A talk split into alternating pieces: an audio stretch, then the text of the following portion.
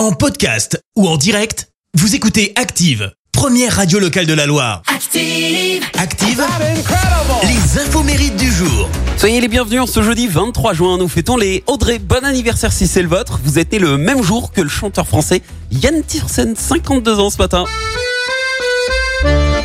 Souvenez-vous, en 2001, il devient mondialement connu avec la BO du film Le fabuleux destin d'Amélie Poulain, pour laquelle il obtient le César de la meilleure musique de film, plus une victoire de la musique. Mais il y a un malaise parce qu'il n'assume pas du tout cette récompense.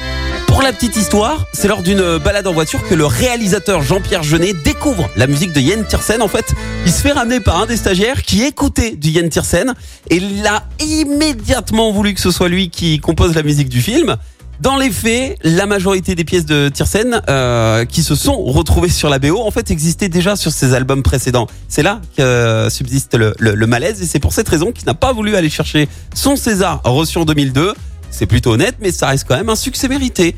Et puis, séquence souvenir, Zinedine Zidane fête ses 50 ans ce matin.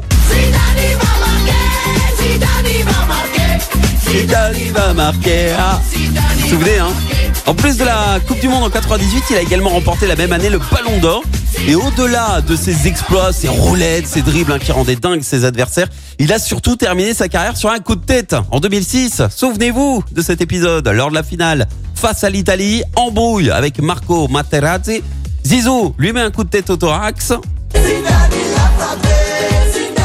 Résultat fini, le match a 10, on perd la finale. La suite, vous la connaissez, il y a eu une vague médiatique qui a donné lieu à de nombreuses parodies, dont ce titre, Coup de boule. Et surtout, les deux joueurs sont condamnés. Alors, il, a, il s'est reconverti en tant que- qu'entraîneur hein, du Real. Vous le savez, il a enchaîné les records. Zizou devient en 2018 le premier entraîneur à remporter la Ligue des Champions trois fois de suite. Et des rumeurs à annoncer Zizou, futur entraîneur du PSG. Et non. Et là, apparemment, apparemment, il attend tranquillement de remplacer Didier Deschamps en équipe de France. Affaire à suivre. La citation du jour. Et pour la citation de ce jeudi, j'ai choisi celle du footballeur italien Mario Balotelli. Écoutez, je ne célèbre pas mes buts parce que c'est mon travail. T'as déjà vu un facteur sauter de joie quand il vient livrer un colis?